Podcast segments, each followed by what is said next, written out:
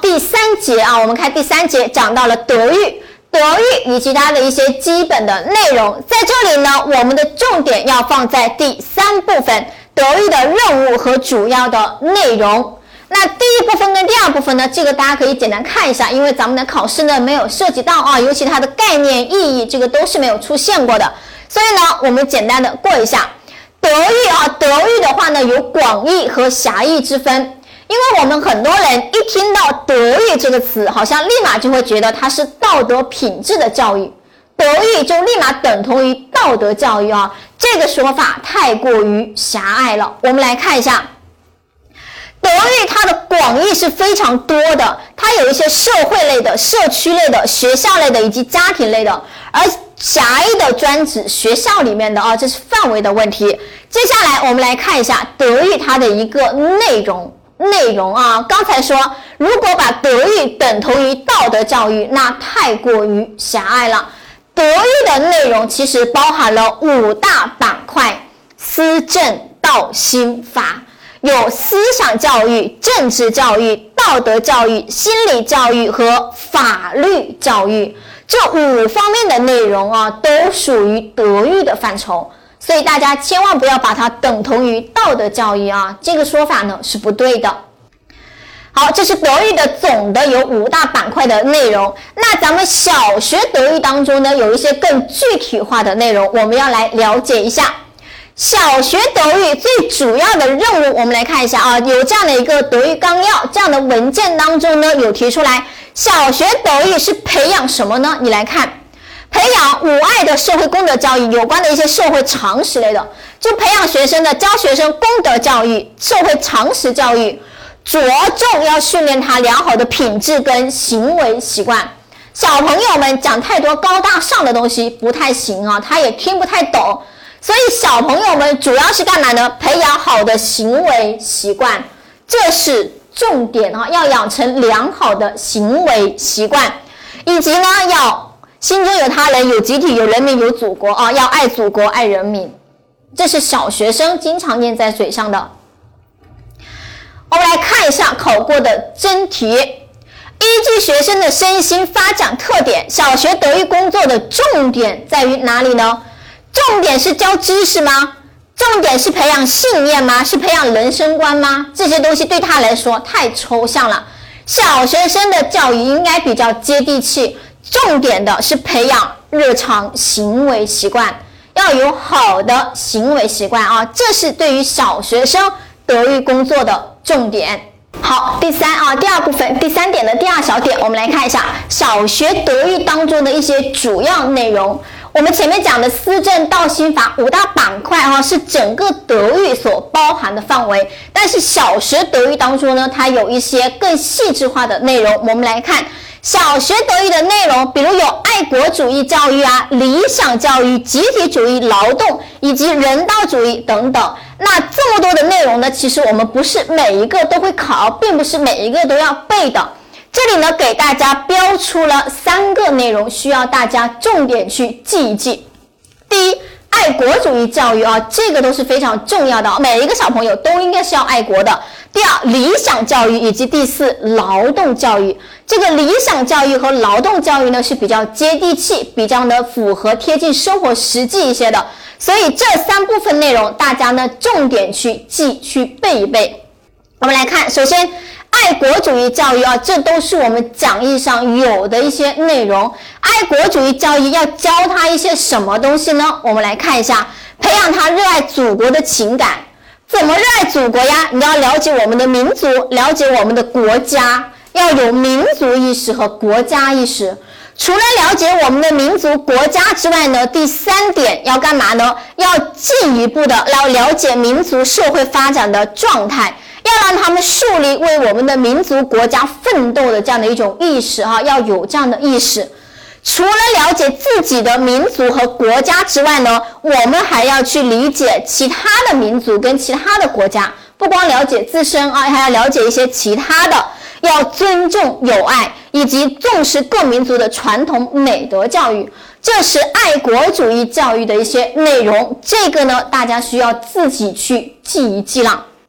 好，第二，理想教育啊，理想教育这个东西呢，我们来看一下，这个呢也是我们讲义上有的内容。那关于理想教育和劳动教育，这个也希望大家要好好的去背一背它的内容了。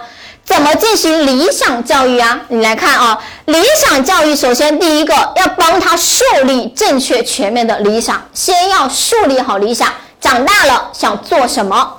树立了理想之后呢，要促使他朝着理想奋进。你要呢教育他，以后你你树立了理想，你就该去努力了。以及第三，避免板起面孔谈理想，不要讲一些假大空的话啊，他根本就听不明白，对他呢也没有什么用。第四，在日常的教育活动中要去渗透，还是要接地气一点啊。对于小学小学生的教育，要渗透到日常的教学活动当中来，这是对他进行理想教育的途径。以及劳动教育啊，劳动教育怎么进行劳动教育啊？你看，要有正确的劳动的观点。小学生还是要让他进行培养这种热爱劳动的良好的习惯，这个很重要。第一，要树立观点；第二呢，要热爱劳动的习惯啊。有了观点，那就得做了，培养习惯了。第三，要爱护公共财物，尊重别人的劳动成果的意识，有这种尊重劳动成果的意识。第四，要考虑他的身体与心理特点和规律。你教他进行这个劳动教育，不能强度过大吧，也不能危害人家的身体健康吧？这个当然是必然的啊，应该要选择适合他们的一些劳动方法。我们来看啊，这是如何进行劳动教育。这几部分内容呢是比较重要的，需要大家去背一背。接下来我们来看一看第四节德育过程这一节内容呢，咱们考试当中是没有涉及到的。尤其是前面两部分啊，这两部分呢，大家书上呢自己看一下，我们看一下第三部分就可以了。德育过程的基本规律呢是有四条，如何？第一条，它是培养学生知情意行的过程，因为我们说了，品德的心理结构就包含了知情意行吧，所以对学生进行德育啊，就是要培养这四方面。那第二，怎么培养啊？要在活动和交往当中去进行培养。以及第三，德育过程要促使学生思想内部矛盾运动，以及第四，它呢是培养学生品德长期和反复提高的过程。德育哈进行这样的教育，你是不可能一朝一夕就完成的。你想培养学生好的一些品质，一定要长期培养。好，这是德育的基本规律。这些内容呢，咱们题目当中都没有涉及到啊，考试当中没有考到，所以大家呢自己书上看一下。好，接下来我们重点来看一下第五节德育原则、方法与途径这三部分内容当中呢比较重要的第一原则、第二方法这两个呢选择题当中出现的呢比较多。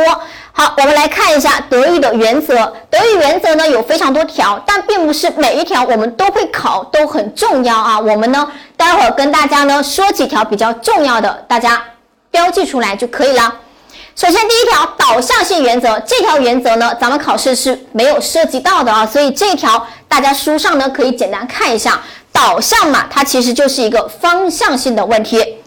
好，我们看第二条疏导性原则。这条原则呢是比较重要的，选择题当中呢会涉及到，大家标记出来。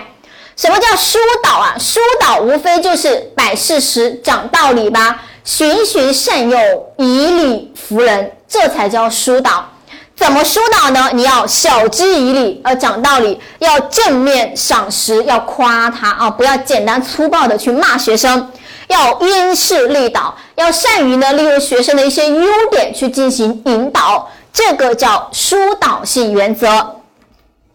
好，第三条长善救失原则，这条原则也是比较重要的，我们题我们考试当中也会经常出现。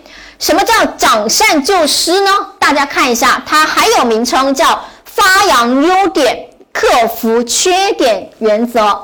长善，善就是优点，所以呢要长善，而失就是缺点，要救失。优点要给它发扬出来，缺点咱们要进行挽救，要拯救，这叫长善救失。那这条原则的基本要求，这里啊要一分为二的看学生，学生有优点有缺点啊，咱们不能够只看他的缺点而忽略他身上的闪光点。任何学生都是会有优点的，以及要发扬积极因素，克服消极因素，要让他呢正确的去评价自己，进行自我教育。好，这条长善救失原则的基本要求，这里呢大家需要把它背下来，这里要把它背下来啊，这三这三条要求是比较重要的。好，第四，因材施教。因材施教原则啊，因材施教无非是对于学生要注重他的差异性吧，不能所有的人都用同一种方法去教，对吗？这叫因材施教。我们常说一把钥匙开一把锁，这就是非常典型的因材施教原则，要注重个体差异。好，第五，尊重信任学生与严格要求学生，这条原则呢就非常的简单了，它的内容就跟它的名称是一样的。首先，第一，你对于学生要尊重、信任，要关爱学生；第二，你要严格要求学生啊，对于他要严格管理教育。第六，集体教育与个别教育原则，这条原则呢就强调。要要培养好的班集体，如果班集体比较好的话呢，就容易去拯救个人，对不对？班上有一些可能学习不太好的、调皮捣蛋的，如果能处在一个好的班级氛围当中，他也会慢慢变好。用班集体来带动个人，然后呢，用优秀的个人去影响班集体。所以啊，他说要组织跟建设班集体，要用集体教育个人，用个人来影响集体。这就是这条原则的内容。第七，教育的一致性和连贯性。这个一致性和连贯性是什么意思呢？我们可以看一下啊。他说要发挥教师集体的作用，校内得以影响一致和连贯，也就意味着你学校老师教的东西要是一样的吧？你不可能这个老师跟那个老师教的东西不一样，那这个学生该听谁的呢？就很矛盾了，对吗？所以校内应该要一致。第二，对每一位学生个体的教育要一致和前后连贯，也就意味着你不可能人家三年级老师教的跟四年级老师教的不一样吧？那这个前后不一致，那这个学生又不知道该听谁的了，又会很矛盾了，对不对？所以啊，校内要一致，它前后的阶段要一致，以及第三。要家校社三位一体，家庭教育、学校教育跟社会教育应该是要统一的，要一起来配合，形成这样的一种非常好的一种德育的网络。你不能够家长说的跟老师说的有冲突吧？那到底又是听谁的呢？这个小孩是教育不好的啊，所以家校社应该是要共同协调好。要一起来教育，统一口径才行。第八，知行统一。知行统一原则呢，它还可以叫理论联系实践，理论和实践要统一，要进行结合。知就是理论嘛，行就是实践嘛，所以避免纸上谈兵啊。这条原则呢，就是告诉我们要参加各种实践活动呢，除了理论教育之外呢，还要有实践活动。好，这是八条原则，我们来看一下题。一，在德育中要注意，一把钥匙开一把锁是贯彻了。一把钥匙开一把锁，这是非常典型的因材施教吧？你不能够同一把钥匙开所有的锁，也不能够意意思就是说，不能够用一种方法去教育所有的学生，应该要注重个体差异，所以它体现因材施教。好，第二，在德育过程中体现马克思主义的一分为二辩证为辩证法来认识学生的德育原则。我们在哪里提到了这个词呀？一分为二，在长善救失原则，善跟失不就是两方面吗？一方面优点，一方面缺点。所以啊，要一分为二的看待学生，优点是优点，缺点是缺点。这是德育的八条原则。接下来我们来看一看德育的方法。第一，说服法。说服当然也是摆事实、讲道理，其实它对应的就是疏导性原则吧，要跟他讲道理啊，说服教育。好，那运用说服法的几点要求，下面五点大家书上写简答，这个需要大家背下来哦，它是会考简答题的知识点。说服法的基本要求。第二，陶冶法。那陶冶的话呢，我们一般认为啊，陶冶呢就是一种环境上的熏陶吧。我们常说的孟母三迁，你让他处在这样的一种环境下，他不就可以慢慢的接受这种熏陶，然后进行改变吗？陶冶法啊，就是一种润物细无声啊，随风潜入夜的一种慢慢的变化。其实陶冶法呢，可以分为三种，第一种叫人格感化。人格感化强调什么呢？大家看到这两个字，强调施爱。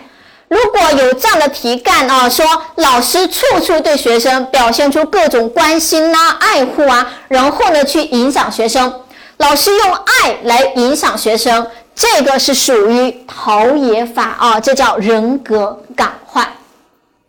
其次呢，就是一种环境上的熏陶，以及呢参与各种艺术类的活动进行艺术浸染，这是陶冶法主要的三方面的内容。好，陶冶法的一些具体要求，要有好的教育的情境，要积极参与情境创设，要与启发说服相互结合，这是陶冶法的基本要求。大家呢看一下。第三，榜样法。那榜样呢，无非就是我们常说的啊，学高为师啊，身正为范呐，对不对？给学生树立好的榜样哦。孔子说的“其身正，不令而行；其身不正，虽令不从”，对吧？为人师表嘛，这都体现榜样示范。榜样呢，有大有小，大的榜样叫典范，各行各业的人物；小的榜样呢，叫典型啊，学生有学。我们学生身边的一些代表，比如你的优秀的同学，这个是典型啊，榜样有大有小。那榜样法要注意一些什么呢？榜样要选好的榜样，一定要选择学，要选好学习的榜样，这个很重要，不是谁都值得当你的榜样来学习的。第二，要激起一种敬慕之情。第三，引导他用榜样调节行为，提高修养。这个呢也是需要大家把它背下来的啊，这也会考简答。第四，锻炼法，锻炼呢，那就强调要实践吧，要参与具体的实际活动来进行德育了。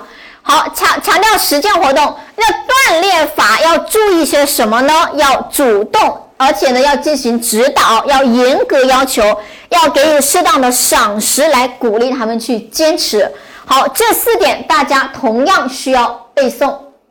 这些这些德育方法下面的一些具体要求啊，都需要大家有意识的去背一背。它是会考简答题的，它可以考任何一个方法的基本要求啊。第五，品德评价。品德评价呢，又称奖惩法，那就是实施奖励和惩罚了。同样，奖惩法的基本要求也需要大家去看看书，课后去背一背。第六，品德修养指导法，它又叫个人修养。个人修养强调的那就是自自己对于自己的一种教育了，自己对于自己进行教育，怎么样的叫个人修养呢？你看。自我反省、自我批评，利用一些座右铭进行自我激励，这个叫品德修养指导法啊，自己管自己的。第一，小学教师经常采用贴小红花、插小红旗等方式，鼓励学生为班级做好事。这种德育方法是贴小红花、插小红旗，这是非常典型的一种评价吧。这是在进行评价啊，鼓励他们做好事，所以选的是 A，这是奖惩评价法。第二，让学校的每一面墙壁都开口说话。苏霍姆林斯基这句话体现的德育方法是。让学校的每一面墙壁都开口说话，都对学生造成影响吧？这个强调的，它其实是一种环境上的熏陶，所以他选的是 A 陶冶教育法。好，我们第三第三啊，德育的途径，德育的途径呢，咱们往年考试当中其实也没有涉及到，但是呢，大家要当心啊，它可以考简答。如果让你简述小学德育的途径，大家是要能够写出来的。所以呢，有一个小小的口诀，大家呢做个笔记啊，写在书上，叫教会共青团和少先队搬新家。教就是一教学，会是第二社会实践活动，共青团和少先队是第四共青团和少先队教育。班是班级教育活动，新家新是心理咨询，家是家长工作。通过这个口诀，把这么六条德育途径大家记一下啊，防止他考简答题。好，这是德育这一章的内容，咱们呢就讲到这里了。